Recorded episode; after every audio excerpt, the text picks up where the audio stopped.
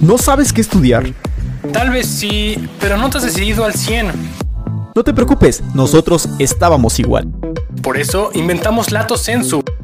Según la Real Academia de Lengua Española, Lato Sensu es una locución latina que significa en sentido amplio. ¿En sentido amplio? Sí, o en amplio sentido, como sea. Aquí nuestros invitados te van a explicar en sentido amplio las cosas. Conoce carreras, oficios, vivencias, historias y más. Aquí con nosotros, en Lato Sensu. Por programación alternativa.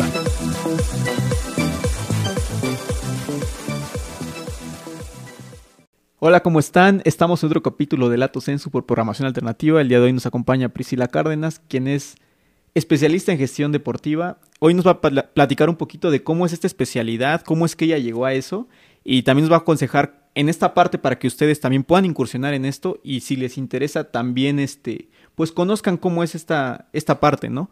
Este, hola Priscila, Buenas tardes. me da me da mucho gusto estar contigo, ya platicamos un poquito. Sí. Pero me gustaría que le contaras a nuestro público cómo es que tú incursionas en toda esta parte, primero de la administración ¿Mm? y luego ya después cómo te enfocas en, en una parte deportiva. Mira. A ver, la administración siempre me ha gustado por influencia. Eh, mi papá es administrador, yo siempre he andado con él, entonces eh, siempre me ha gustado la administración como tal. Entonces yo decido estudiar licenciatura en administración, ¿no? Eh, luego, pues yo siempre he sido futbolista, jugué en muchos lugares, he jugado Cruz Azul, eh, jugué en Morelia, eh, jugué en varios lados, universitario. eh, y bueno, decido que el deporte es lo mío. Me entero que el Real Madrid eh, da cursos, da eh, licenciaturas, da maestrías. Y digo, vámonos, ¿no? Ok. Eh, por lo mismo de que siempre me ha gustado el fútbol, pues mi idea siempre fue poner una cancha de fútbol, ¿no? Ok. Entonces le digo a mi papá, bueno, pues me voy a estudiar para poder especializarme en la situación, en ese negocio y poder poner un negocio ya con conocimientos y, y- y- y bases, ¿no? Para, para ese momento tú ya eras licenciada en administración de Yo empresas. ya era licenciada, yo salí justo en el 2013 de la carrera y en ese mismo 2013 yo me voy a Europa. Ok. ¿Y cómo es esta transición para ti? Porque supongo que la forma de educar o de enseñar en Europa es muy diferente a la que hay en México. Sí. Este, ¿Cómo fue ese cambio? Porque mucha gente que me ha dicho que se ha ido a Europa a estudiar o a trabajar dice, la forma estructural para aprender algo y para ejecutarlo y todo es muy diferente a nosotros y nos ha costado mucho trabajo. ¿Cómo fue para ti? Mira, no sé si, si te cueste trabajo, pero la verdad es que allá sí en Europa sí te sueltan mucho. O sea, sí es así de, de es la clase, pero tú vienes suelto, ¿eh? O sea, no vamos a andar atrás de ti diciéndote, oye, esto, oye, tienes que entregar, oye, tienes que hacer, que aquí en México es algo que, que desde chiquito tienes mucho, ¿no? Claro. que te dicen, tienes que entregar este proyecto y a cada rato están, ¿y ya hiciste? ¿Y ya empezaste? ¿Y ya terminaste? ¿Y cómo vas? Y allá no. Sí. Entonces es algo que a lo mejor como latino, porque hablo Sí, claro. de latinos en general, sí te cuesta trabajo como decir, ah, caray, ¿no? O sea, no tengo a nadie de mí Que atrás que me esté friegue y friegue diciendo, oye, ya terminaste, ya hiciste. Y luego supongo que te fuiste sola, ¿no? Sí, ¿Cómo fue Mira. eso de irte allá? Mira, afortunadamente tengo la experiencia de que mi hermano vive allá. Mi hermano vive en Suecia. Ya tiene, no sé, como, creo que como 15 años ya tiene por allá. Sí. Entonces, quieras o no, yo ya había viajado a, a- a Suecia eh, sola, ¿no? Pero sí, efectivamente, llegas a un país nuevo, a un lugar nuevo. Afortunadamente, la única ventaja que traía yo es que hablaban español. Ok. Y eso, pues sí, hay muchas cosas que de los españoles que no entiendes por los modismos, ¿no? Claro. Porque hablamos un poquito diferente, pero en realidad te entiendes y, y- y puedes conversar súper bien, Sí. ¿no? Pero sí, el llegar a estar solo es difícil, Sí. porque sí, efectivamente extrañas a la familia, extrañas hasta la comida, extra- extrañas muchas cosas, ¿no? Claro. Pero también tienes que darte cuenta de a qué vas. Ok, O sea, sí. vas a estudiar, vas a aprender, vas a superarte, vas, vas a crecer, vas, vas por muchas cosas personales ya, ¿no? Porque ya estás grande y ya, ya vas por cosas personales. Sí. Entonces también eso que hace no te levanta y dice, no, pues vamos a lo que venimos, ¿no? Y es cuando dices, pues ya, a, a enfocarte a lo que vienes. Y yo, yo disfruté mucho la carrera. Eh, el programa del Real Madrid, la verdad es que están, están muy bien hechos, Sí. están muy bien desarrollados, están bien, en- bien enfocados. La verdad es que las, las experiencias que te dan con los profesores, con las salidas, porque te digo, yo, yo, yo salí a Londres, a, salí a Nueva York, Sí. y la verdad es que, que todo eso que te juntan te hace una experiencia muy buena, ¿no? Ok. Entonces, de proyecto final, yo hice el proyecto de la cancha, que ahorita tengo, Pero estando allá o estando allá, estando allá. Fue mi proyecto final de máster. ¿no? Entonces, lo desarrollé, hice el plan de negocios así, completo. Y la verdad es que cuando yo lo presenté, las críticas que me hicieron los profesores, sobre todo el de marketing, porque es un terreno en el que yo no estaba como muy empapada, Sí. me han ayudado, me ayudaron muchísimo para corregir muchas cosas y decir, ah, sí es cierto, ¿no? Porque a pesar de que ellos no conocen el entorno al que yo iba a llegar, porque esas situaciones o ese entorno no lo tienen allá, eh, sus sugerencias fueron de mucha ayuda, o sea, la verdad es que este, el curso es muy bueno, ¿no? Te canalizaron de una forma que tú pudiste aterrizar bien tu proyecto Sí, aquí en México. sí, sí. Y obviamente, pues, el contexto también es muy importante, ¿no? Porque supongo que en Estados Unidos, bueno, perdón, en, en España, este, pues el fútbol es, ahí es la meca del fútbol en, en Europa, ¿no? Y luego en México también somos muy futboleros, muy de fútbol soccer, para hablar este, más en concreto. Pero este, pues obviamente siento que nos faltan muchas bases comparado con, con los europeos. Este, ¿cómo fue aterrizar un proyecto que le estabas presentando a gente en Europa aquí en Latinoamérica? Mira, la cosa es que en Europa ellos ven el fútbol como un negocio y nosotros los latinos lo vemos como un entretenimiento. Ok, sí. Ya desde, desde ahí te descubren el cerebro y dices es que sí es cierto, es un negocio. O sea, Sí. si es un entretenimiento, sí, pero es un negocio. Entonces lo debes manejar como un negocio, lo debes enfocar como un negocio, ¿no? Que fue realmente lo que a mí me, me, me criticaron en, en, en mi proyecto y me decían, es que tú lo estás viendo desde un lado de entretenimiento, de fanatismo. No, ya pásate del otro lado. Ya, ya es, es tu negocio, es la forma en que vas a vivir, ya velo del otro lado, ¿no? Entonces sí es cierto, o sea, es el, el crear una imagen, el crear unas reglas, el crear eh, un entorno, todo eso que a lo mejor aquí muchas, muchas canchas no lo han logrado hacer por lo mismo, porque se siguen siendo, se, se siguen viendo fanáticos del y no emprendedores. ¿no? Ok, y, y separar ese espectro entre lo, el- la pasión que tú tienes por el deporte y la parte, este, pues económica. Yo tengo una frase aquí en, en el, en el canal que es que te tiene que retribuir emocionalmente primero y a posteriori económicamente, pero tampoco se vive del aplauso, ¿no? Siempre tienes que cobrar de lo que haces, o sea, por muy bueno que seas, es más, al contrario, si eres muy bueno tienes que cobrar mejor por eso que haces, ¿no? Entonces, separar esa parte de entre, bueno, soy fan, pero también esto es un negocio y que también la gente lo entienda, porque en Latinoamérica estamos muy dados a que, ah, por empirismo voy y hago deporte, por empirismo voy, y a lo mejor el entrenador está ahí y porque nos vio a los chavitos que estábamos aquí entrenando, pues dice, ah, pues ahí coopérense con lo que quieran, este, ahí vamos a, a trabajar de esta manera, ¿no? ¿Cómo fue esa parte? Y también tengo entendido que el mercado donde tú llegas a poner esta cancha es muy diferente al, al, este, al mercado, pues en la Ciudad de México, ¿no? Donde se pueden establecer ciertas reglas y todo. Tú estás en, en Milpalta, específicamente en San Pablo, Estotepec. Ujú. ¿Cómo fue educar a la gente de allá para que entendieran que era un negocio? Porque allá muchas cosas son gratis o subsidiadas por el gobierno, ¿no? Claro, sí. Fíjate que sí, sí ha sido un reto fuerte.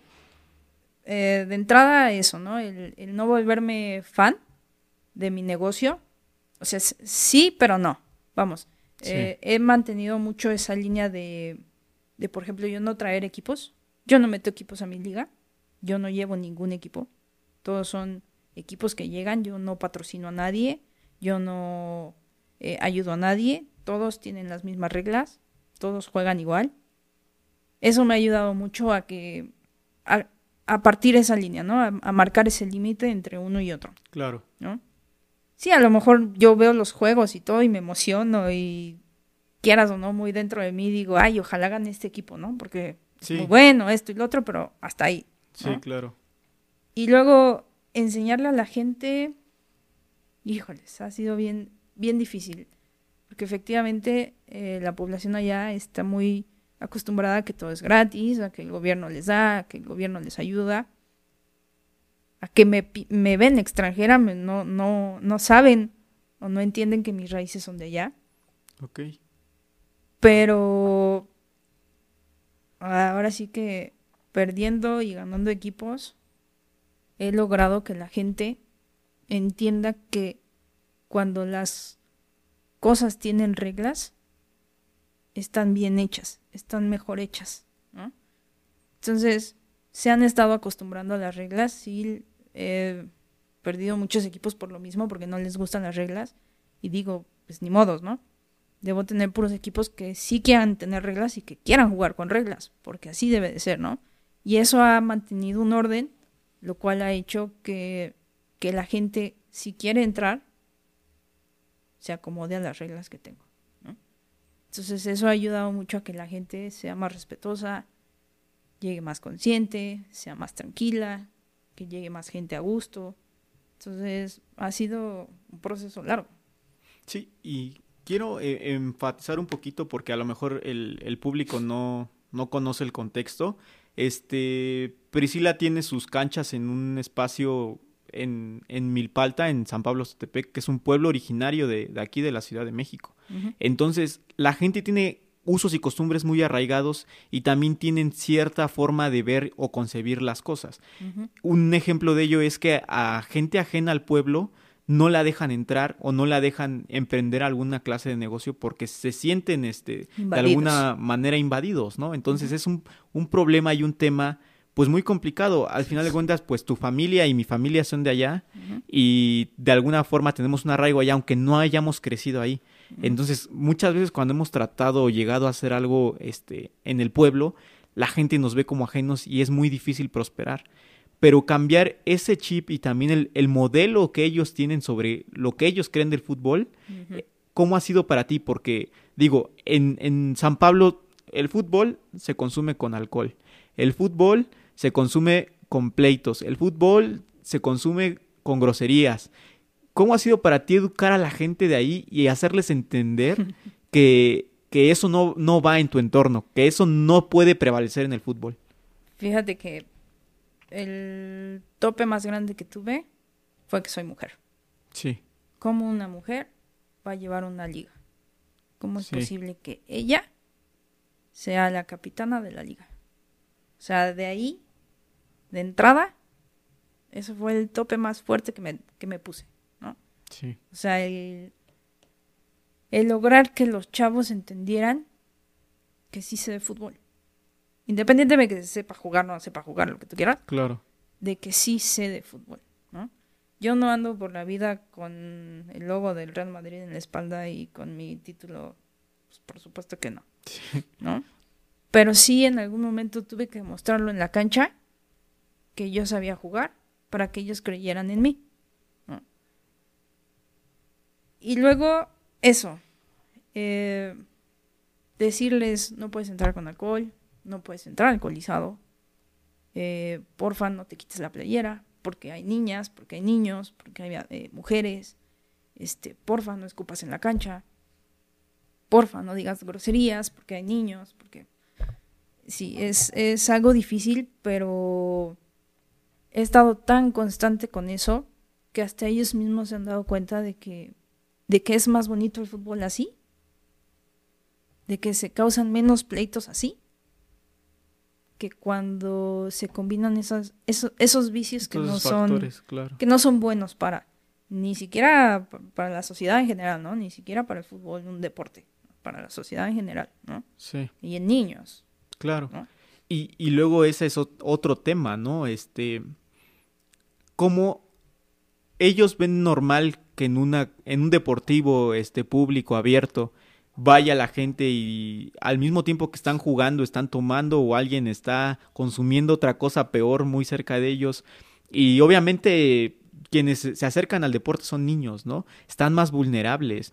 Creo que también esa parte de que tú los canalices de otra manera y también sirva eso para alejarlos de, de las drogas, pues es una forma de mantener más tranquilos o, más seguros a, los chavos que llegan contigo, ¿no? Y obviamente sus familias de alguna manera también lo, lo deben de percibir así, Sí, claro. Imagínate que me han llegado jugadores con sus niños, nada más el jugador y su niño, y me dicen, lo puedo dejar aquí, ¿verdad?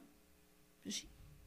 Déjalo ahí. O sea, no le va a pasar nada. No le voy a dejar que se salga de la cancha, no le voy a dejar... Pues no, ahí va a estar chavito corriendo, jugando este, si quieres, pues ahí tengo unos juguetes, se los presto, no pasa nada, ¿no? Lo que estoy segura que en el deportivo público no pasa. No creo que llegue un jugador con su chavito chiquito y diga, ahí te quedas, este, voy a jugar y ahorita regreso, ¿no? ¿Por qué? Porque supongo que, pues no, no es el ambiente como para, ¿no? En cambio conmigo sí, porque ya estoy tan, tan metida con ese tema que saben que ahí no pasa nada, ¿no? Sí.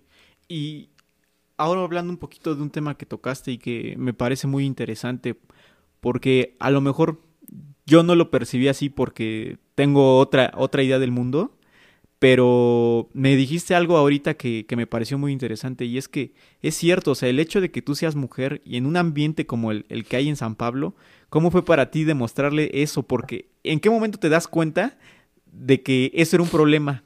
Que, que o sea, no, no, un problema tuyo, sino un problema para la gente de allá, que fueras mujer, ¿no? Este, porque yo supongo que, digo, no creciste limitada por tus padres de, oye, ¿cómo te vas a dedicar a eso porque eres mujer? Oye, ¿por qué haces esto si eso no lo hacen las señoritas o alguna situación por el estilo? Y claro. llegarte y, y, ver ese tope frente a ti en un, este, en un ambiente que, que no era el tuyo y que la gente dijera, pues que ella, ¿cómo, cómo me va a decir que es, cómo se juega el fútbol si ella es mujer, ¿no? y que no entiendan porque obviamente no, pues su contexto no les ha dado esa capacidad.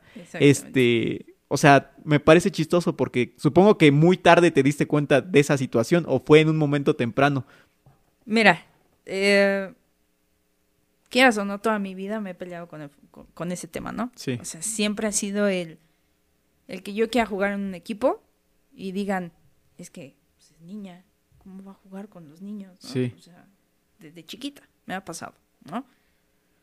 Y no te queda de otra más que en la cancha demostrarlo, ¿no?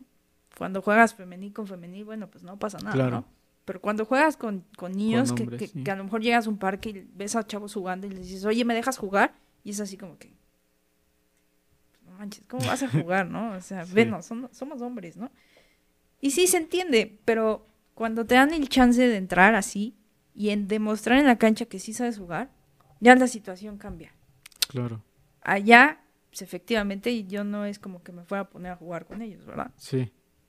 Entonces, no me quedó de otra más que lo mismo que hice una vez, hace, no sé, unos años, eh, regresando yo de Europa, tuve la oportunidad de entrar a trabajar a un club eh, por allá por lo más verdes y entrenar a un equipo de niños chiquitos. Me dieron la oportunidad. Entonces entrenaba yo a los niños chiquitos, esto y lo otro.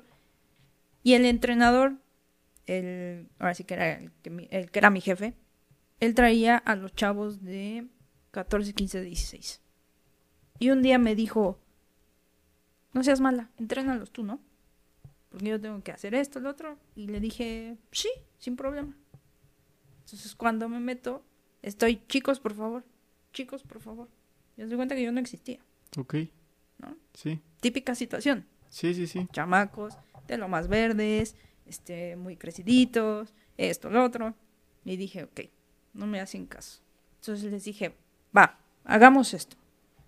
Quien le pegue al travesaño desde tres cuartos de campo, si ustedes le pegan, hacen lo que quieran en la clase. Se ponen a jugar, hacen interescuadras, se van a sentar, hacen lo que quieran. Pero si le pego yo tres veces seguidas, entonces hacen lo que yo diga. Y nos ponemos a entrenar. Y no hay interescuadras. Puro entrenamiento. Órale, órale. Sí. Y hasta les dije, les voy a dar chance. Tienen cinco jugadores para que lo intenten.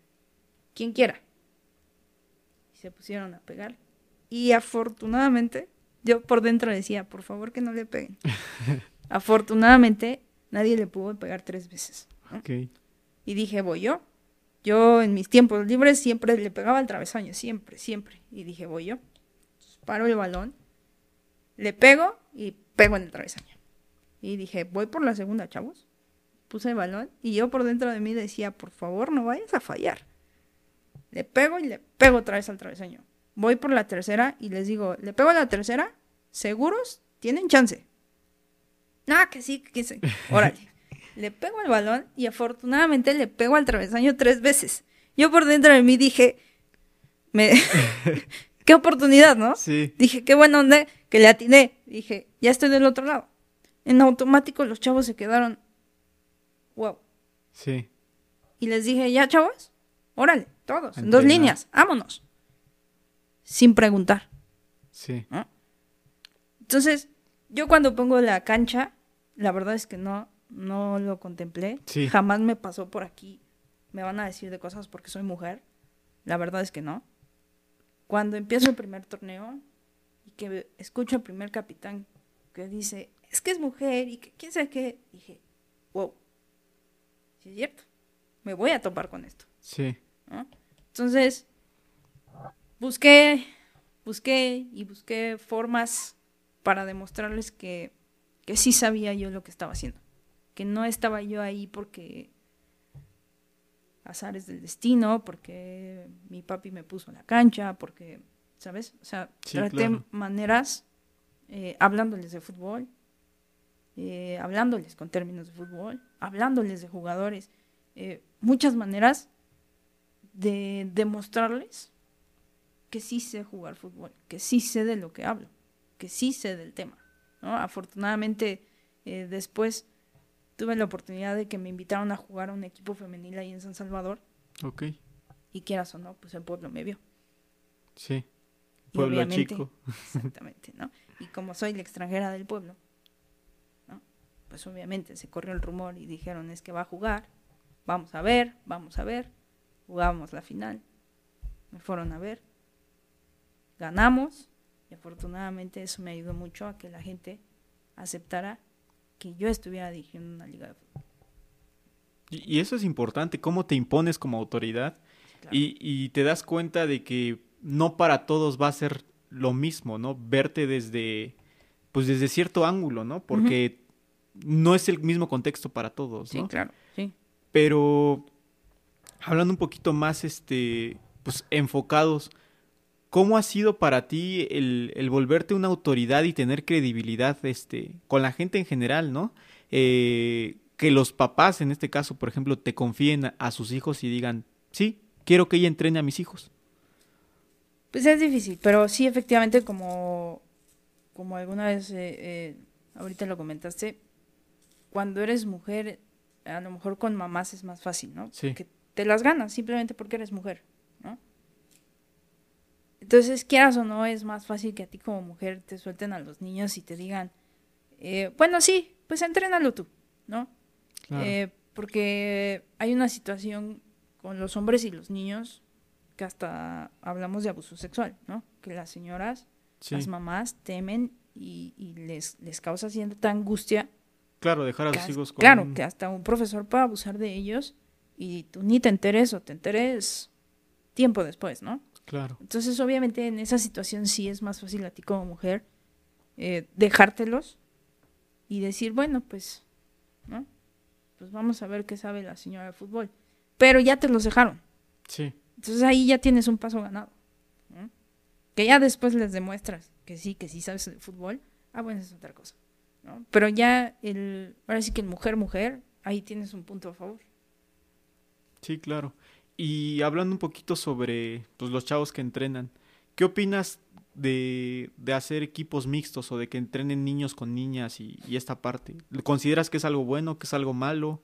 ¿Cómo lo ves? Mira, eh, al final el, el cómo tú debes clasificar la escuela o las categorías te permite que hasta cierta edad tú puedas combinar a niños con niñas, porque lo que estás buscando son eh, actitudes motrices, ¿no? Entonces, cuando están chiquitos, tú puedes combinar a niñas con niños porque la competencia sigue siendo a nivel, Sí. ¿no?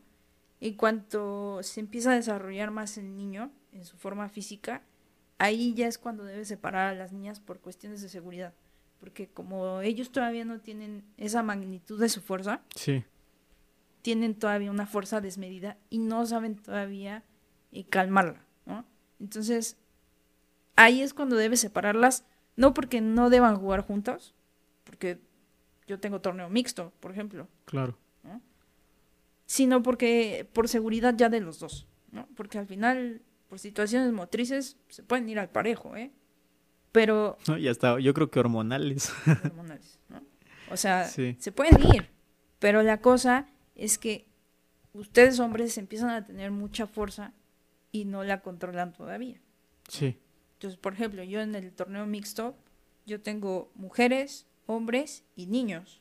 Yo a los niños los considero 11, 12, 13 y 14. Ya un niño de 15 ya está muy fuerte Sí. para una mujer. Entonces, si tú ves un choque, uno de 15 y una de mujer, el de el hombre, ahora sí ya va a, a votar a la mujer, ¿no? Entonces, ahí es cuando ya empiezas a hacer ese, ese balance. Y Esa dices, no, separación. ajá. Dices, no, aquí sí ya los hombres ya empiezan a tener más volumen, son ya más altos, esto, lo otro, mejor ya separas. Pero en realidad deberían ir juntos, ¿no? Sí, claro. Y este, y en cuanto a los niños, ¿haces un- alguna canalización de talentos? ¿Cómo, cómo es que tú te das cuenta quién, quién es bueno o quién es malo para, para el deporte? Mira, por ahí dicen los instructores que si un niño gateó, los más seguros que sea hábil. No siempre es una regla, pero la mayoría de las veces es cierto. ¿Por qué? Porque el gatear te hace que puedas mover tus cuatro extremidades coordinadas, ¿no? Entonces, tú los empiezas a ver que tienen coordinación de ambas piernas, eh, no importa qué lado le pongas, los dos coordinan. Entonces ese niño seguro, si lo sigues manejando igual, va a poder manejar las dos piernas. No te digo que si ves a un niño que nada más maneja su pierna fuerte, ya en automático lo cortas, no, pero sí sabes que va a ser un niño que nada más va a jugar ciertas posiciones. Sí, A que si ves a un niño que maneja las dos, lo vas a poder poner de un lado izquierdo o derecho sin ningún problema y te va a manejar las dos piernas. Entonces no es tanto que a lo mejor que los limites o que los empieces a, a separar, pero sí empiezas a trabajar ciertas cosas para para canalizarlos. canalizar exactamente ¿no? su habilidad. Sí. ¿Y te has topado con, con algún niño que, que quiera, que tenga muchas ganas, pero que realmente digas, híjole, este, este chavo no da una? Sí, ¿Cómo, cómo les planteas esa, esa situación a ellos? Híjoles. La verdad es que solitos se, se empiezan a dar cuenta de que, de que ya no van al parejo. con los demás? Sí. O sea, están muy motivados. Es como a alguien, un empleado que tengas que trabaja mucho, mucho, mucho, pero lo que realmente la habilidad no la trae. Sí, Entonces llega un momento en que él solito se da cuenta de que, de que ya se separó del grupo. ¿no? Y aunque tú lo sigas apoyando, esto y lo otro, él solito se da cuenta y él solito es el que dice, bueno, pues ya. O sea, ya no entro aquí, ya, ya, ya me voy. sí. Y, y quiero regresar un poquito otra vez a, tu etapa este, escolar. Eh, tengo entendido que, bueno, tú estás muy enfocada en, en la parte del, del fútbol soccer, eh, pero realmente la, la especialidad, la maestría que tú estudiaste es en gestión de, este, de- Entidades. de entidades deportivas en general. ¿Qué te enseñan ahí? ¿Cuáles son las herramientas que a ti te dan para que tú puedas trabajar? Mm. Mira, sí, por lo mismo que es de la escuela del Real Madrid, sí lo enfocan mucho en lo que es el fútbol, obviamente, porque Sí. es pues, su tema fuerte, que obviamente todos los profesores que tienen, la mayoría son o entrenadores, eh, por ejemplo, yo tuve un entrenador que era el directivo deportivo del Granada, Ok, entonces, pues él- obviamente él te va a dar toda la cuestión administrativa del Granada, pues obviamente te va a hablar de futbolistas, de directores, de cuerpo técnico, hablando fútbol, ¿no? Pero realmente lo puedes traspasar a otras cosas, ¿no? O sea, porque, eh, por ejemplo, en el, en el básquetbol, igual tienes un equipo, tienes tus activos, tienes esto, tienes lo otro, tienes directores deportivos, tienes tu zona de marketing, ¿sí? Eh, por ejemplo, los profesores de marketing, ellos sí te hablan de todos los deportes, ¿no? De cómo de cómo buscar patrocinios, de cómo buscar eh, más publicidad. Eh, realmente, híjoles, o sea, es, es muy amplio el tema que los profesores te manejan saliendo de la cuestión administrativa. Por ejemplo, los de derecho te hablan mucho de jugadores eh, de traspasos, no solo de fútbol, sino de básquetbol, de... De, hockey, de béisbol, de, de, todos ellos, ¿no? Que más o menos, pues al final las leyes pues, son las mismas, ¿no?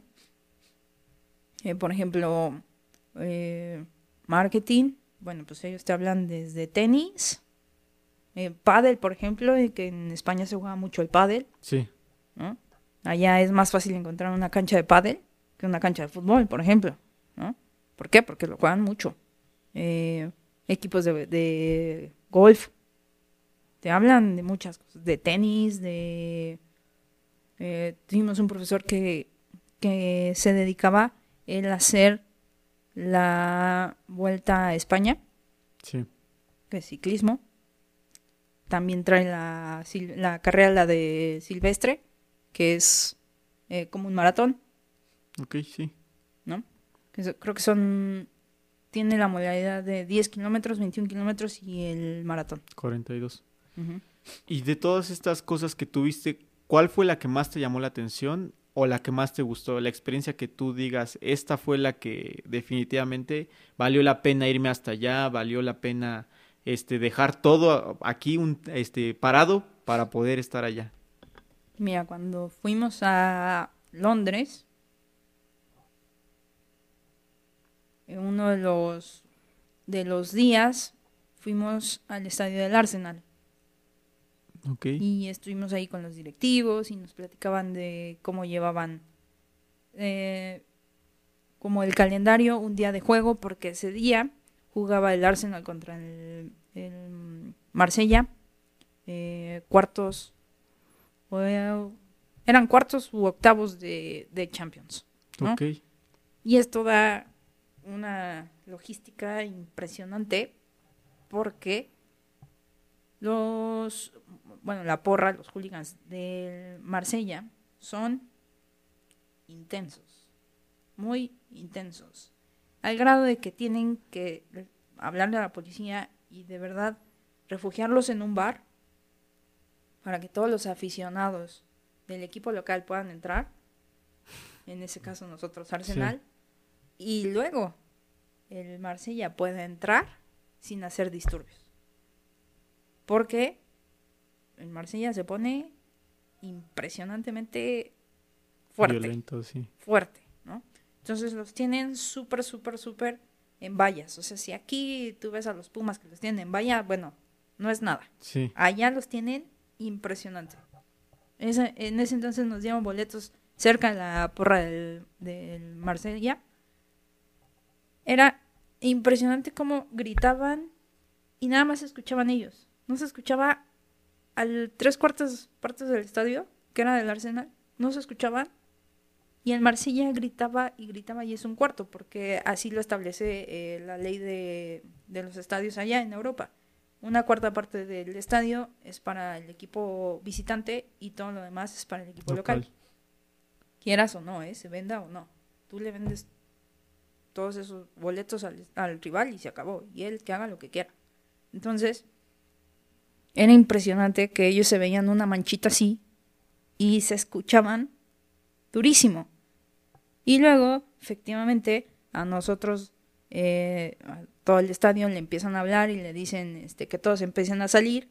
Y en Marsella se queda ahí refugiado. Y así como salen, se los lleva la policía a su hotelito y a su hotel. Se acabó y no pueden salir. Sí.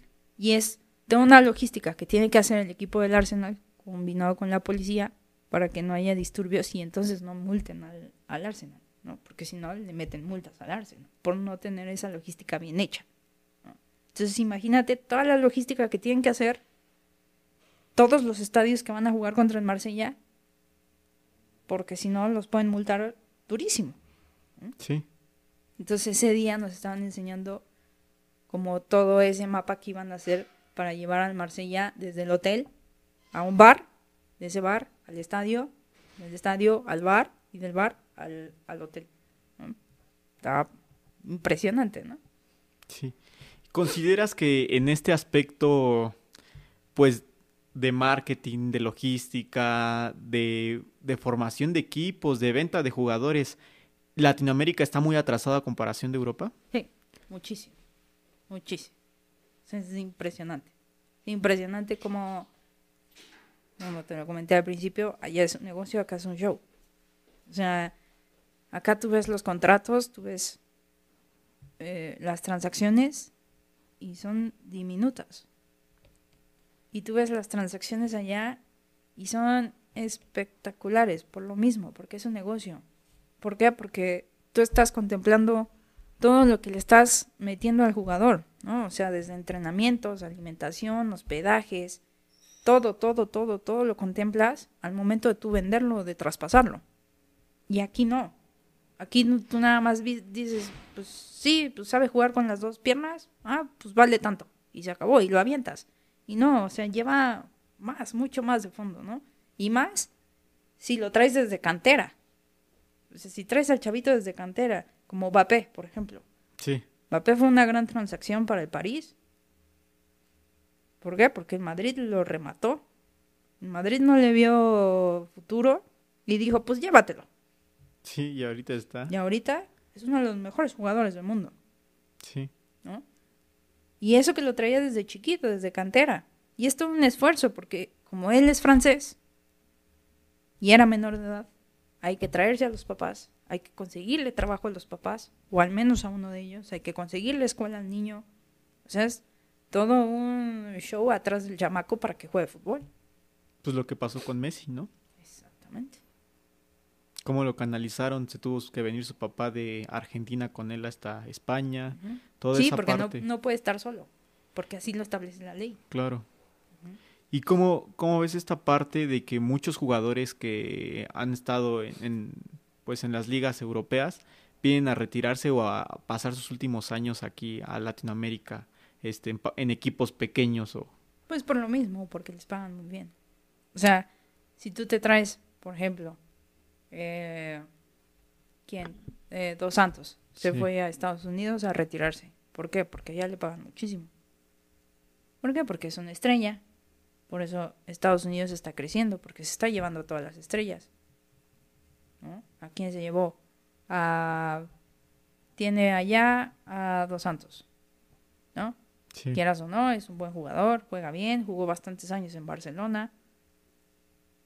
Entonces, obviamente, que tú traes un jugador y digas, ah, traigo un jugador del Barça, ya, es cabún para allá. Vendes muchísimas playeras. O sea, le metes dinero, pero durísimo. Entonces, por supuesto que a mí me conviene venir. Vente, te retiras aquí y a lo mejor y aquí mismo te dejo de entrenador y me armas un equipo. Nada más por el nombre de Dos Santos, ¿eh? claro. No sé si vayas a ser buen entrenador o no. Pero nada más por el nombre, yo ya gané. Que es lo que decían que iba a pasar con Zidane.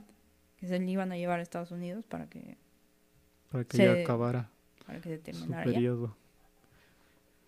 Y en, en este sentido de los jugadores, ¿crees que la, la vida pues laboral o la vida útil como jugador se ve muy limitada o, o hay mucho más para ellos? Porque ves que muchas carreras se apagan, ¿no? A-. Al Chicharo lo veías que iba muy bien, muy bien, muy bien y de repente Ha ido, ha ido en para abajo, ¿no? O sea, Yo también creo que es mucho la cuestión personal. sí, Por ejemplo, ve a Cristiano. ¿Cuántos años tiene? sí, Y sigue jugando. Y dicen que le, le ven unos cinco años más. Pero ve su físico. sí, se dedica a eso.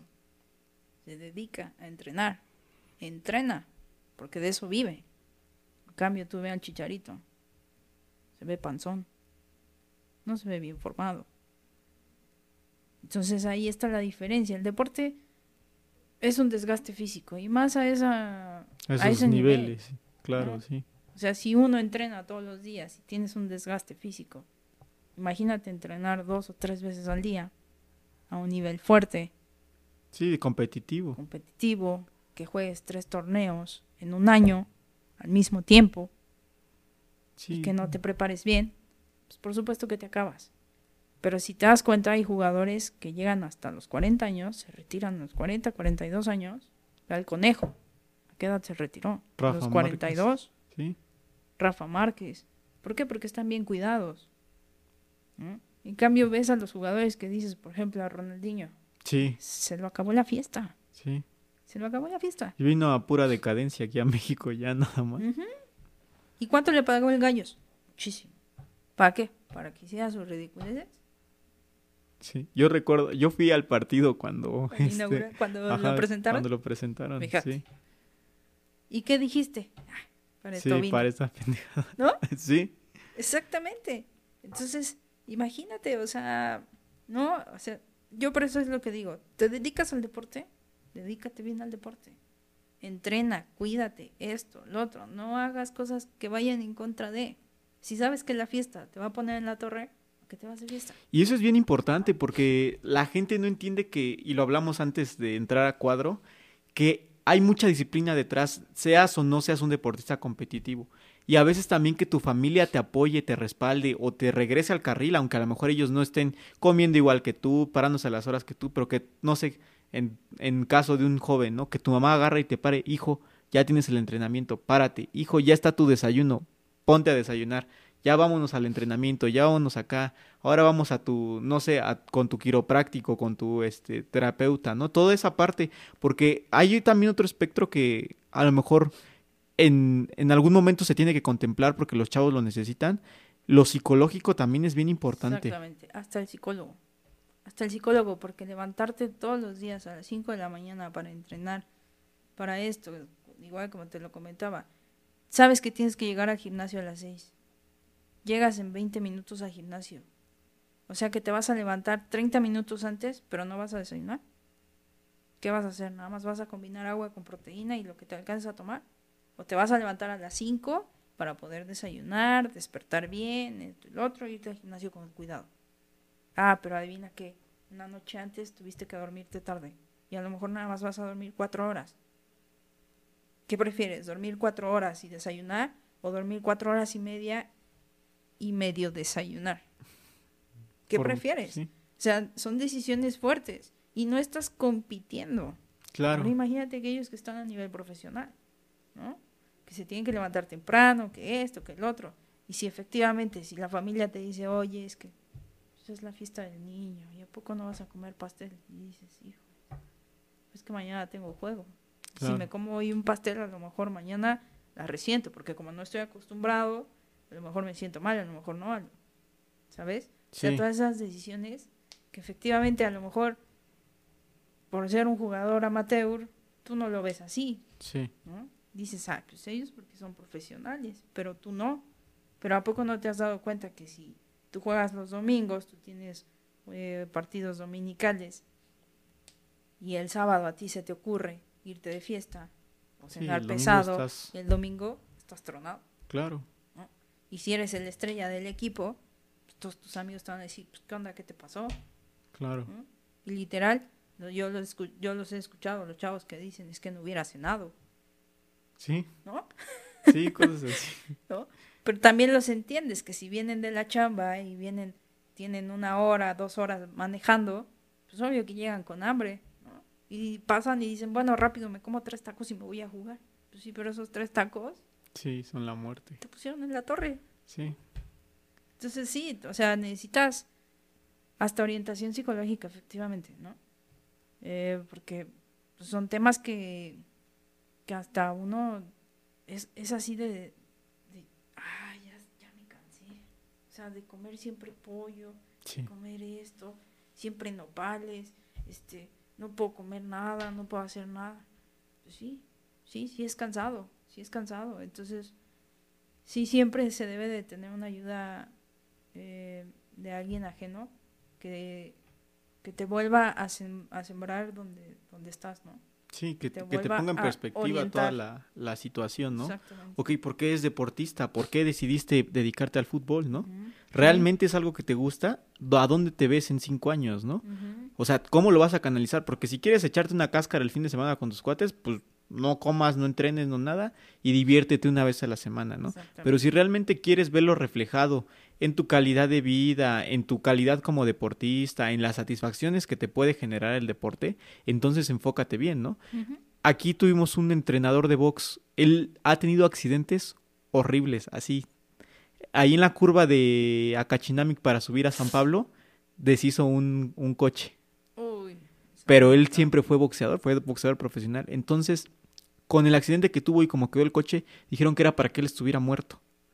Pero su físico, Pero le ayudó. físico le ayudó muchísimo. O sea, la fortaleza que él generó en el cráneo y, y, este, y en su cuerpo, o sea, al- a, sus cincuenta y tantos años era para que estuviera muerto en una- en un accidente de esa naturaleza, ¿no? Pero no pasó porque obviamente los resultados de haber dormido temprano, de haberse alimentado bien, de haberse fortalecido en una etapa temprana este, para el deporte, le sirvió muchísimo. Y entonces es cuando te das cuenta a largo plazo realmente cómo disminuyes o mejoras tu calidad de vida, ¿no? Exactamente. Fíjate que eso es algo que, que se han estado dando cuenta los empresarios. No sé si te has dado cuenta, pero efectivamente han estado surgiendo muchos negocios a base del deporte. Sí, Mucha demasiado. gente se ha estado enfocando mucho en el deporte. Y es por lo mismo. Si te diste cuenta ahorita con lo de la pandemia, con el COVID, jugadores profesionales se enfermaron, pero no se murieron. Sí, Por lo mismo. Yo les digo a, a los jugadores que tengo yo en liga, chicos, cuídense, protéjanse, porque los pulmones, el corazón son un músculo, claro. se fortalecen. Se deben fortalecer. Y si los tienes fuerte, puedes sobrevivir a las situaciones de la vida.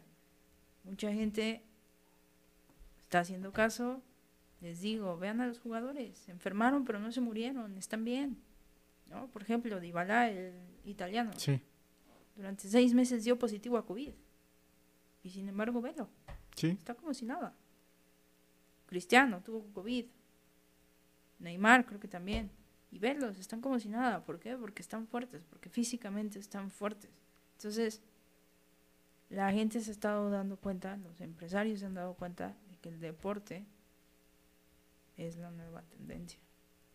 Sí, creo que, bueno, tenemos un paradigma bien extraño aquí en este país porque somos de los primeros lugares en obesidad, pero también somos de los países que yo creo que tienen más gimnasios. Hay un Smart Fit cada Exactamente. 500 metros, yo creo, ¿no? Y los ves llenos. Sí, llenos. O sea, tú pasas a las 7 de la noche por un Smart Fit y está. atascado, sí. O sea, efectivamente hay un montón de gimnasios, este aparatos en los parques, gente utilizando los aparatos, los tubos, esto y lo otro, y aún así mucha gente obesa.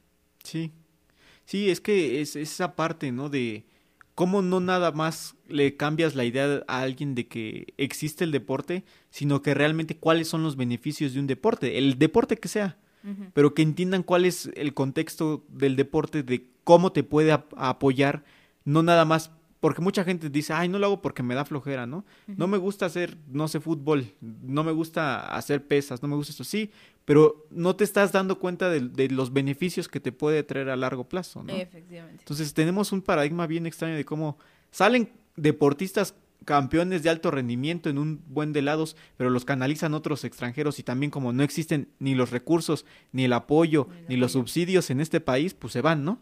Y como también tienes gente muriéndose de COVID porque tiene diabetes, hipertensión, estuvieron entubados y tienen una serie de problemáticas y achaques este derivados de una mala calidad de vida que también dices, oye, ¿cómo es posible tener esos dos contrastes, ¿no? En, Sí. en un país como el nuestro, ¿no? Efectivamente, fíjate que yo a la gente que conozco les digo es que no entienden que el ejercicio es el 30% de la vida sana.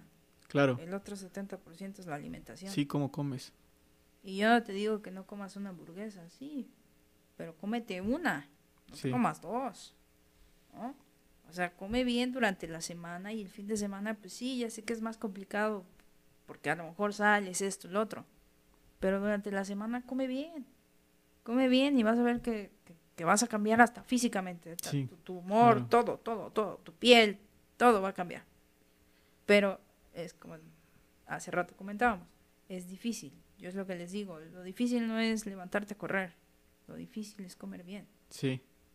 Eso es lo difícil. Sí, y son muchas cuestiones, es el preparar, el tener la economía para hacerte de comer, el tener el tiempo, el que tu familia te apoye, o sea, bueno, va, vas a comer esto, pues a lo mejor sí vamos a comer barbacoa, pero no comemos a la hora que tú también vas a comer, ¿no? No te ponemos No te- tentaciones, ¿no? Y luego el mexicano tiene su pan de cada día del mexicano que es una coca a la hora de comer. Efectivamente. en este país no se puede, No se puede comer, sin una Coca-Cola. Así. Entonces e- es bien, bien complicada esta parte, pero yo te lo pregunto a ti como, como preparadora de jóvenes y todo. ¿Cómo ves este nuevo perfil que se está tratando de generar para los chavos de que algo indispensable en la vida de todos sea el deporte? ¿Crees que se vaya a lograr en, en- en nuestro país por lo menos? ¿O, o cómo ves que se va a perfilar la situación? Mira, yo creo que sí. Al final el que, el que tú veas que tu papá va a jugar todos los fines de semana, hace que tú también lo hagas, ¿no? Porque al final tú vas y llega un momento en tu vida donde tu papá te dice, pues órale, métete a jugar. Sí, A menos que de plano no te guste el deporte, vas a decir, no. Porque sí conozco por ahí uno que otro que, que su papá va, que su mamá juega, que sus tíos juegan y él de plano, no. sí, Pero son pocos, la verdad es que son pocos. La verdad es que a la, o sea, a los niños les gusta correr, les gusta eh, brincar, les gusta, aprovechalo. O sea, si ya lo viste que le gusta brincar, si le gusta correr, si le gusta hacer esto, mételo en deporte, sí, claro. Sí, y desde chiquitos lo que haces es que lo metes a un deporte un ratito. Lo metes a otro deporte, lo metes a otro, para que descubra cuál es el que le gusta. Eso es bien Y- importante. Y te ¿eh? diga, ah, ¿sabes qué? ¿Te acuerdas que me llevaste al taekwondo? Sí me gusta el taekwondo. Llévame al taekwondo. Y tú le- lo motives y le digas, vamos, te llevo. Que le, si te dijo, me gusta el americano. Ay, a mí no me gusta el americano. Pues ni modo, pero él sí. Llévalo al americano. ¿eh? Pasó con mi hermano. Mi hermano no le gusta el americano, no le gusta el fútbol. Mi papá es pambolero de corazón. Sí, ¿no? Pero ni modo, o sea, al niño le gusta el americano, llévalo al americano. Eso es algo que también no hacemos, nos queremos hacer lo que nosotros hacemos. sí. No lo dejas que él solito escoja qué es lo que le gusta y que de verdad le apasiona y de verdad se va a dedicar con toda su energía a eso que le gusta. Sí, y, fíjate que es un punto bien interesante, porque mucha gente canaliza a sus hijos al deporte, pero no al deporte adecuado, porque no es el deporte que a ellos les gusta, no es con el que se siente cómodo. Y esa parte de probar y probar y probar es este, pues es importante que los chavos lo hagan, ¿no? ¿Cómo vas a saber que te gusta la natación si nunca te llevaron a nadar a una alberca, ¿no? Exactamente, exactamente. Es, es el mismo pleito del papá le va a la América y el niño le quiere ir a Guadalajara. ¿Cómo crees? Sí. No se puede. Es lo mismo. A mí me gusta el fútbol, a ti te debe gustar el fútbol. No, no es cierto. Debes dejarlo que él solito prueba y que investigue y que, que descubra para qué también él es hábil. Que a lo mejor no es hábil para el fútbol, a lo mejor es hábil para nadar o para levantar pesas o para correr. Pues llévalo, invítalo, o sea, llévalo, que haga deporte. Y creo que eso le falta a México. Una canalización de los niños desde, desde muy chicos. Porque obviamente yo lo veo que lo hacen en Europa y en Estados Unidos. Pues hacen las, las mediciones bio, bio, este, biométricas, ¿no? Que dicen, ah, bueno, mides tanto, pesas tanto, a lo Estás mejor en este rango. ajá, estás en este rango, podría ser futbolista, karateca o nadador, ¿no? Y así, y canalizar a los chavos. Y a lo mejor no le gusta el fútbol, pero a lo mejor tiene otras cinco opciones para las que puede ser bueno, ¿no? Y esa parte creo que, que debería de implementarse en, en, en los programas educativos, ¿no? Porque, ¿qué hacen? Nos dan muchas, este clases de educación física generales. Y qué pasa con el profesor no está preparado no está capacitado y dice chavos agarren el balón que quieran y pónganse a jugar cualquier estupidez no y no y realmente no es alguien que, que les retribuya a, a los chavos para que realmente ellos tengan alguien con quien acercarse. Es es el primer vínculo al deporte que tenemos un profesor de educación física. Y si no es la persona adecuada que te diga sabes qué yo te veo aptitudes para esto Ya fue. ya ya valiste. Ya fue. Exactamente. De hecho, si te das cuenta, en Estados Unidos el fútbol es obligatorio para todos. En la escuela elementaria, lo que sería primario. sí Es obligatorio. a partir de ahí tienen gimnasia. Bueno, ellos le dicen gimnasia, pero en realidad es educación Como física, clase de educación física. donde sí. se dividen ya las, las, las depor- los deportes y ellos deciden qué quieren hacer. Y es cuando ya los ves que o son porristas, o efectivamente son gimnastas, o juegan fútbol, juegan americano, béisbol, softball. Allá sí. Y aquí, donde también hay talento mexicano, porque hay muchísimo talento en el deporte aquí, no lo enfocas, no lo agarras, no lo captas. Sí. ¿Por qué? Porque no lo agarras desde chiquito. Efectivamente, como dices, tus profesores de educación física resulta que están más panzones que cualquier otro. Sí, de los que te dan otras clases, sí. Y cuando les toca que alguien los, vi- los, los vigile, ¿qué hacen? Ponte a correr, Sí. ¿no? Ponte a correr. Y entonces resulta que el chavito, obviamente, se desmayó porque lo pusieron a correr 30 minutos. Y pues no puede correr 30 minutos porque el niño no sabe correr 30 minutos, Claro. ¿no? Entonces, Y luego Sí. sin una técnica, sin un enfoque, sin todo eso, es como, corre ahí por, por este, por empirismo a ver cómo te sale. Exactamente, a ver cómo corres, ¿no? Y si tienes el pie plano y te caes, ah. Pero no sabías que tenías el pie plano. ¿no? ¿Por qué? Porque también desde ahí empiezas, Sí. ¿no? ¿Cómo es tu ¿Cuáles físico? son tus características ¿Cuál es tu característica que te pueda ayudar a ser un mejor atleta? O que te pueda orientar a, una, a un deporte donde con esas cualidades puedas ser el mejor. O cómo corriges a un niño que a lo mejor le gusta el, el fútbol, pero no tiene esas capacidades, ¿no? ¿Cómo vas trabajándolo para, para Claro. enfocarlo y que realmente, ah, bueno, tienes el pie plano, vamos a comprarte plantillas, ¿no? Tienes este los pies checos, vamos a ver cómo este lo trabajamos con el Claro. ortopedista. Todo Con- eso es Con ejercicios se puede componer. Todo es postura. Si tú ves a un adulto que ya está así, es por postura. Pura postura. Y le empiezas a enseñar a, a caminar derecho, esto, lo otro, y solito te enderezas. Empiezas a hacer ejercicio, empiezas a agarrar fuerza en el abdomen, en la espalda, en las pompas, en las piernas. Te enderezas. Pero la gente no lo ve así. Al contrario, el deporte lo ven como, como un martirio. sí. Es decir, tengo que ir a clase. Y luego la familia también es como de, ay, ya ¿Pa se va? ¿para qué vas a eso? Que no sé ¿Para qué. te- para qué Quédate a ver si la te tele. ves igual? Sí. Sí, te, ese, es, ese es bien importante, cómo tu familia te motiva o te desmotiva de, de cómo te sientes con una actividad física, ¿no? Así es. Es Sí, como nada más va a perder su tiempo. Pero mejor que esté haciendo eso a que esté con los amigos, se esté este, drogando. drogándose, que se esté esté metiendo en un, en un Claro. problema, claro, sí. Porque además, todos esos estupefacientes disminuyen tu, tu proceso este, de maduración, ¿no? O sea, interrumpen muchas cuestiones este, químicas en el cerebro y dices. ¿cómo no te estás dando cuenta de que a tu hijo le está pasando esto? Y que realmente lo podrías enfocar de otra manera, ¿no? Este mismo entrenador que te comento, este, él, yo lo conocí hace muchos años, me, me dio mucha, mucho tiempo clases de box y todo. Lo llevé alguna vez a San Pablo porque obviamente estamos tratando de trabajar con, con lo que ya hemos platicado de alto rendimiento y todo eso y enfocar. Se enamoró de San Pablo y se quedó a vivir allá, ¿no? Fíjate. Y este, pero él me comentaba, ¿no? Que en algún momento él agarraba y se dormía a las 8 de la noche porque a las 5 él ya tenía que estar parado para entrenar, ¿no? Y que su mamá iba y le metía a los este, amiguitos y le decían, llévenselo una fiesta, díganle que vaya y que tome. Y dice, oye mamá, ¿cómo es posible que tú les digas a mis compañeros que me lleven a todo esto si sus mamás están sufriendo por eso, ¿no? Sí, claro. Al contrario, tú debes estar agradecida de que no soy un hijo problema, ¿no?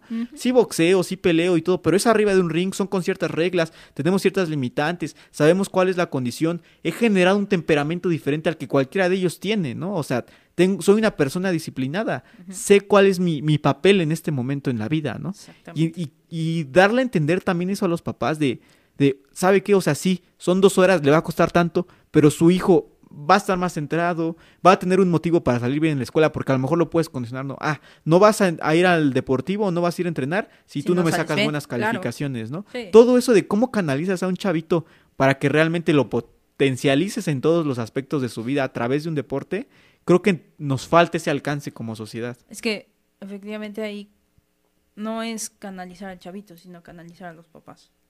Claro. Demostrarle a los papás que el deporte es la mejor decisión que pueda haber desde chiquitos y no más grandes.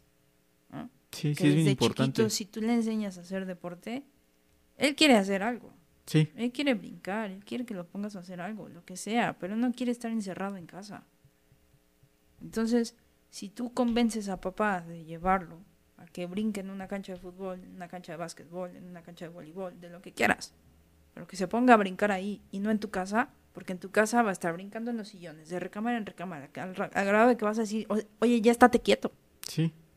Pero ¿por qué no puede estar quieto? Porque el niño tiene energía. Energía, claro. Llévalo a hacer deporte. Y luego, lo peor que pueden hacer los padres. ¿Estás dando lata? Ten el iPad. Exacto. Te compro una consola. Ahorita es lo peor. Yo no digo que en mi época no había. Sí, no, consolas. igual Yo tuve nos tocó. Nintendo, yo tuve Atari, tuve. Sí, Pero eso no impedía que yo me saliera a claro, jugar sí.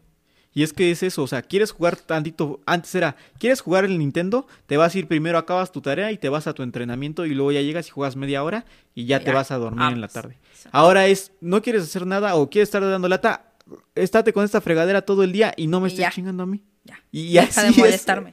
Ya. Así es como ahora le hacen a los niños, ¿no? Y dices, oye, ¿cómo es posible que, que lleves a, a ese grado a tu hijo de que la única forma en la que se está quieto es con un dispositivo? Y vuelves niños sedentarios, vuelves niños gorditos, Todo, adictos a la todo. publicidad en internet, vuelves unos monstruos completamente, ¿no? Efectivamente. Y en este sentido, creo que han pasado también por otro factor que, que es ajeno a nosotros como, como ciudadanos, sino que se enfoca más en, en los gobernantes, ¿no? Porque muchos subsidios y muchos programas que existían ya no existen. Ya no existen. Ya no puedes canalizar a los chavos. Yo recuerdo cuando yo estaba en la secundaria, yo quería hacer atletismo a, a un nivel profesional, ¿no?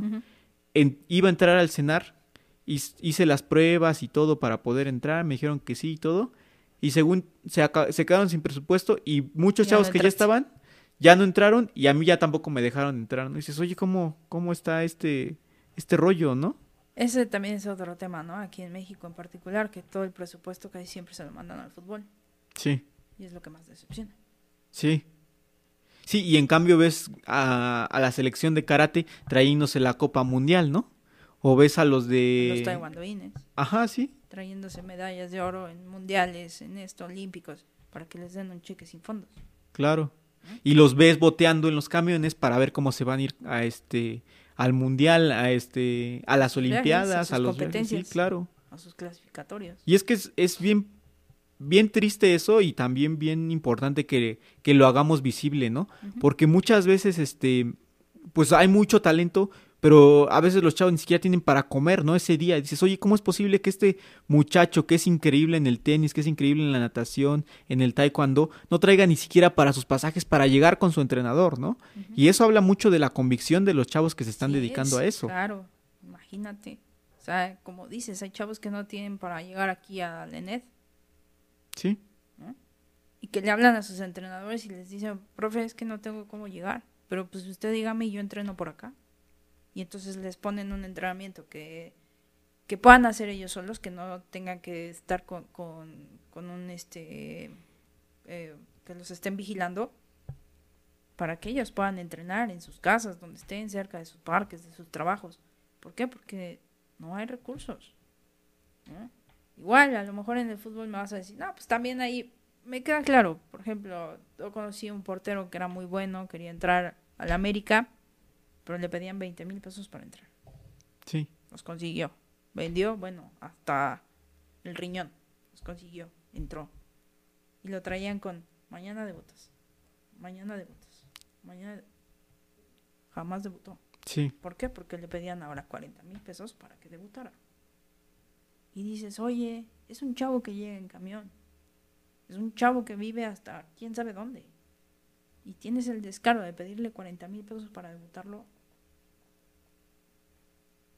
No seas malo, sí. no seas malo. Además es un talento que te va a servir en tu en tu este plantilla de jugadores, o sea, va va a darle a lo mejor un título al equipo y tú no le quieres dar la oportunidad. Y en Europa pasa todo lo contrario, ¿sabes qué? No me importa que te estés muriendo de hambre, yo aquí te pongo casa, le conseguimos trabajo a tus papás, te vienes, te alimentamos bien, te Pero yo ya vi un canalizamos, te- talento en ti y te voy a explotar. Sí. Por, por lo mismo. porque es un negocio. Es un negocio. No es un show, es un negocio. Sí, Si no sé si te has dado cuenta, pero en Brasil así son. Ellos ven negocio, ellos no ven show. sí, Ellos hacen convocatoria y hasta los niños llegan descalzos. Y agarran un montón porque Brasil se dedica a sacar jugadores a Europa. Sí. Europa está invadido De brasileños. de brasileños. Invadido por lo mismo. Brasil no se queda a sus mejores jugadores. Sí, ¿no? Los avienta. Claro. Los Te hablo para el mundial, pero, Claro. vienes a jugar aquí, me vienes a representar a mí. pero que, Pero que, vete les cueste, que les cuestes allá, que te entrenen allá, que te enseñen las técnicas que allá. Que el que gaste fue el de allá, Sí. no yo. Dime Sí, si no es una visión de negocio eso. Por Claro. supuesto que es una visión de negocio. Estás haciendo negocio con la gente. Pues sí, pero él está disfrutando. Él eso vino a jugar Claro. fútbol. Él quiere jugar fútbol. Y ese es otro punto que tenemos muy arraigados los latinoamericanos. Martirizar al deportista, así como de, ay, pobre, bien ojo. No, ¿por qué tienes que sufrir? ¿Por qué tienes que pasarla mal? O sea, si tienes la oportunidad de irte, si tienes la oportunidad de ser talento en otro lado, de que te reconozcan, de que te paguen, de darle lo mejor que puedas tú a tu familia también a través de un deporte que haces, pues ¿Por ni no? modo, o sea, ¿Por qué no? claro, sí, tengo esa oportunidad y la voy a aprovechar, ¿Por qué no? ¿Estás de acuerdo? sí, completamente. Aquí la situación es, es que a tal jugador lo están buscando. A la Jun se lo quieren llevar. Que se lo lleven. ¿O- o ¿Cuál es el problema? Ah, no, te pongo trabas. Y traes esto, y traes lo otro, y necesito que me traiga esto, y lo... ¿Por qué le pones trabas? ¿Por qué? Es ese siempre el problema del mexicano, el decir, no, es que él no puede. Cierto, déjalo, que se vaya. Ahí está el negocio. Eso es ahí donde, donde va a progresar la situación en México, pero no lo ven así, no lo vemos así. Claro, y, y el hecho de que tu gente esté en el... O sea, yo lo veo con, con los chinos, ¿no? Mandan a todo el mundo a donde sea. Se, llevas tu cultura, aprendes otras cosas, te traes algo nuevo y, y crecemos a nivel mundial, ¿no? O sea, ¿cómo no ves que tu mexicano agarra y se vaya a Europa, te represente en Europa, genere una cultura nueva y mejor para cuando él regrese a México, no sea un mexicano más del montón que esté con su ¿para qué? ¿Y por qué lo voy a hacer yo?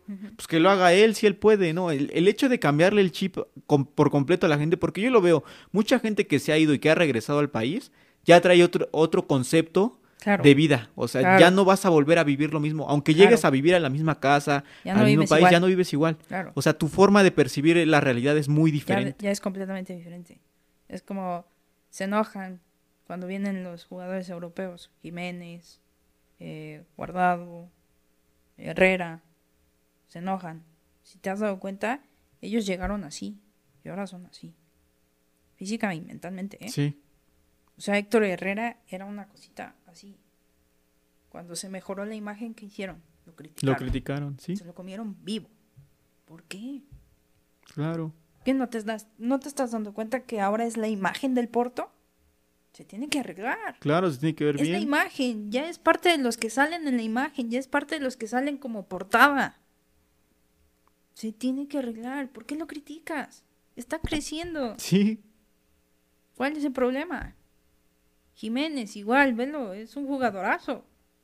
Vela, no quiere venir. No, no quiere venir, obviamente que no quiere venir. ¿Para qué? ¿Para que lo estén criticando? ¿Para que le estén hablando así? Pues no, yo tampoco vendría. Yo tampoco. Pero no lo vemos así, no lo entendemos. Ese es el problema. Enseñarle a los papás, porque lo peor es que papá empieza, ay, ese jugador no quiere venir, qué feo, no es mexicano. ¿Y qué aprende el niño? A decir lo mismo.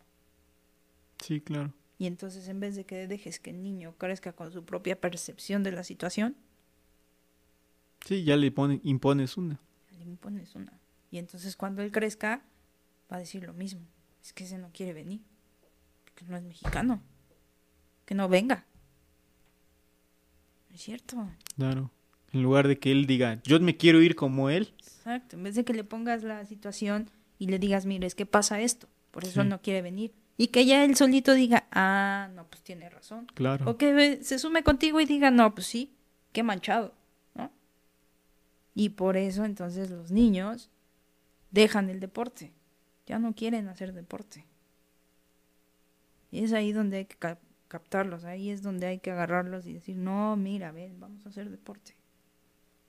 No te juntes con esos niños, porque esos niños se drogan, esos niños toman, no te juntes con ellos, eso no es para ti.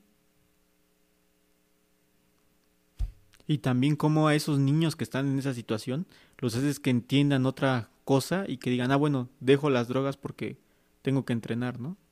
Tengo que ser deportista. Que no, Ya vi que- que él no cayó en eso, a lo no mejor yo le- puedo salir. que no le ganen ese, com- ese comentario de, de, ay, mira, él hace deporte, no se divierte. Que tú realmente digas, no, míralo, sí se ve divertido. Mejor sí me voy para allá. Claro. Ese, ese es el, el tema. Porque también hay otra cosa. También hay padres que exigen mucho a los hijos en ese sentido. Y en lugar de que se vuelva algo recreacional, algo divertido, algo que ellos disfruten hacer, dicen, ¿sabes qué? Estoy cansado de que me digas que tengo que entrenar, que me tengo que... Porque a lo mejor ponen esperanzas que, al- que los niños no pueden cumplir en sus padres, ¿no? Exactamente. Sí. O sea, sí me gusta el fútbol, pero yo no voy a ser un Carlos Vela, yo no voy a ser un este Sí, un va a haber algún Ronaldinho, no niño que te diga, yo no quiero jugar profesional, yo juego porque me gusta, pero no Claro. quiero jugar. Ah, y lo debes de entender. Claro, se Lo vale. debes de orientar y lo debes de ayudar. Pero ese es igual, por la misma situación del entorno que conocemos, es lo que nos, nos ofrece la vida, ¿no? Sí. Papás que digan, o te dedicas de plano o no estés jugando. O sea, no, no hagas perder el tiempo. ¿no? Entonces, pues va a ser un tema fuerte ahí en la cancha cuando empiece bien la escuela así más que empecemos a que yo trate de empezar a captar más niños pero esperemos que, que los que ya están empiecen a jalar a los compañeritos y a, y los papás. Sí.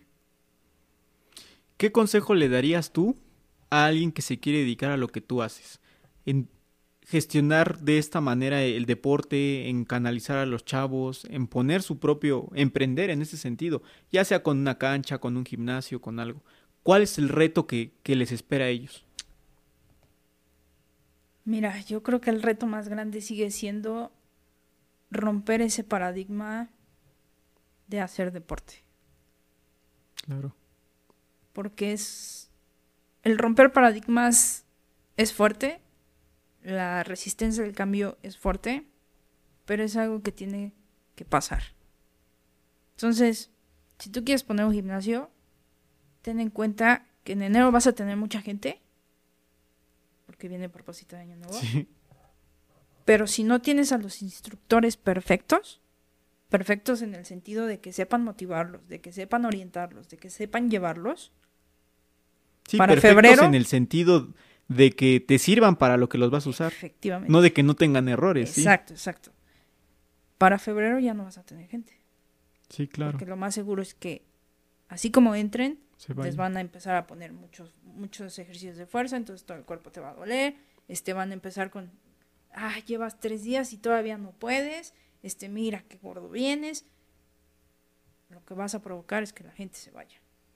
Entonces, capacítate, yo te diría capacítate, para que tú puedas capacitar a tu gente y orientarla hacia lo que tú quieres. Porque obviamente si yo estoy capacitado, yo tengo bien, bien claro mi, mi sentido, hacia dónde lo que quiero. Entonces yo necesito capacitar a mi gente para orientarla hacia lo que yo quiero y que ellos enseñen lo que yo quiero. Y entonces así poder enseñarle a la gente que el deporte es un proceso, porque si tú empiezas hoy, créeme que hoy no te vas a ver los, Sí, no vas a ver los marcados. resultados. Es un proceso largo, es un proceso al que le tienes que dar tiempo. Alguna vez leí o escuché que alguien decía, ¿no? ¿Cómo quieres bajar, cómo quieres verte de 10 en 3 meses, bajar los 20 kilos que subiste en 5 años, ¿no? O sea, no es posible, ¿no? O sea, Es un, es un proceso, es un proceso largo, es un proceso fuerte, es un proceso difícil. Y trata de siempre tener ayuda con la que puedas ver a alguien que, que dices, ah, este se me está deprimiendo, llamarle a tu psicólogo y decirle, oye, échale una mano. Y que lo ayudes. sí, O que tú mismo te acerques y le digas, ¿qué onda? ¿Qué necesitas? ¿Qué te pasa? Te veo así. No, es que ya me cansé, el entrenador está muy fuerte. Pues dile, oye, ¿sabes qué? Dame una semana, ¿no? Déjame descansar. Tú también habla con ellos, esto, lo otro. Que tú encuentres ese punto donde tú puedas captar cada situación que pasa porque ya todos, todos somos diferentes. sí. Y Todos. respondemos a estímulos diferentes. Tenemos, exactamente, tenemos respuesta diferente. Entonces, eso es, por ejemplo, algo que pasa mucho en los equipos femeniles. que nosotras tenemos muchísimos cambios hormonales. Sí. Entonces hay veces todas nos sincronizamos y todas andamos en nuestro periodo y llegamos todas al entrenamiento y es así de... "Ucha", y nos queremos comer al entrenador. Sí. ¿no? Y el entrenador es así de, pues, ¿qué onda? Pues, ¿qué pasó? ¿O qué? ¿No? Entonces son situaciones que tienes que ir aprendiendo, ¿no? Yo conozco entrenadores que a mí me dicen, no, yo un equipo femenino, yo no lo entreno. ¿no? Porque si les grito fuerte en el partido, se enojan. Otras se voltean y me dicen de cosas. Otras se ponen a llorar porque les hablo fuerte. Entonces, no, yo definitivo un equipo femenino lo agarro. Entonces, son cosas y características, factores con los que tienes que ir aprendiendo a trabajar. Sí. Y en este sentido, ¿qué le dirías a una mujer que se quiere dedicar a toda esta parte? ¿A qué cosas se va a enfrentar como mujer? ¿Y cómo puede ella romper esas barreras y estigmas que existen mucho en el deporte? De que el deporte es rudo, el deporte es para hombres, el deporte es de mucho contacto físico, todo eso, ¿no? Pues de entrada sin miedo, ¿no? Ahora sí que como dicen, sin, sin, sin miedo Sin al miedo al éxito. éxito, sí. ¿no? Literal. O sea, sí, sí es, sí es este, hay veces hasta una cubetada de, de agua Agua fría, porque si es así de despertar y decir, "Ah, no manches, o sea, nadie me cree, ¿no? O sea, no, no, no, no me creen, pero demostrando, literal demostrando, no pierdas, no pierdas ese sentido, no, no pierdas esa convicción de decir, no, es que me tienen que creer y que te crean, o sea, demostrarlo. Pues muchas gracias. Este, creo que fue una plática muy, muy fructífera. Hablamos de, de muchas cosas este, importantes. Creo que este puntualizamos muchas cosas que a veces no, no se tocan o, o la gente no al- alcanza a percibir porque lo ve desde lejos, ¿no? Eh, te agradezco que te hayas dado el tiempo de venir y me gustaría que dejaras, no sé si tengas alguna red social para que vean un poquito de lo que estás haciendo, la dirección si quieres de, este, de la cancha, a lo mejor alguien de la zona que quiera ir. Eh, sí, mira, eh, la cancha se llama Canchas Real y así lo puedes encontrar en Facebook, así Canchas Real. Eh, ahí realmente tenemos eh, torneos, hay veces eh, pongo quién quiere un amistoso y alguien me contesta, hay veces hago concursos, eh, tengo hay veces tablas y posiciones, hay veces subo videos de las finales, porque luego los partidos son muy buenos y la verdad es que los transmito luego en vivo. Entonces, este, realmente esa es la, la única red social que, que ¿Qué manejo. manejas? Este, y pues ahí pueden ver, ver todo, ¿no? La cancha, fotos de la cancha, si quieren ir, ahí están los números para que me busquen, WhatsApp o por mismo Messenger. Sí, Pues muchas gracias. No, este fue una muy muy buena plática. Este te agradezco y espero que te tengamos en algún otro momento si es Sí, que a claro alguien que le, sí. le surgen dudas o quieren conocerte un poquito más. Sí, claro a lo sí. mejor también te estamos visitando por allá y hacemos algún Órale. algún video. Sí, Este, sin problema, y ya pues sabes. gracias. Nos estamos viendo en Gracias, un próximo episodio. Bye. Hasta luego. Gracias por darle play. No olvides seguirnos y compartir el contenido. Recuerda que cada semana hay un nuevo episodio.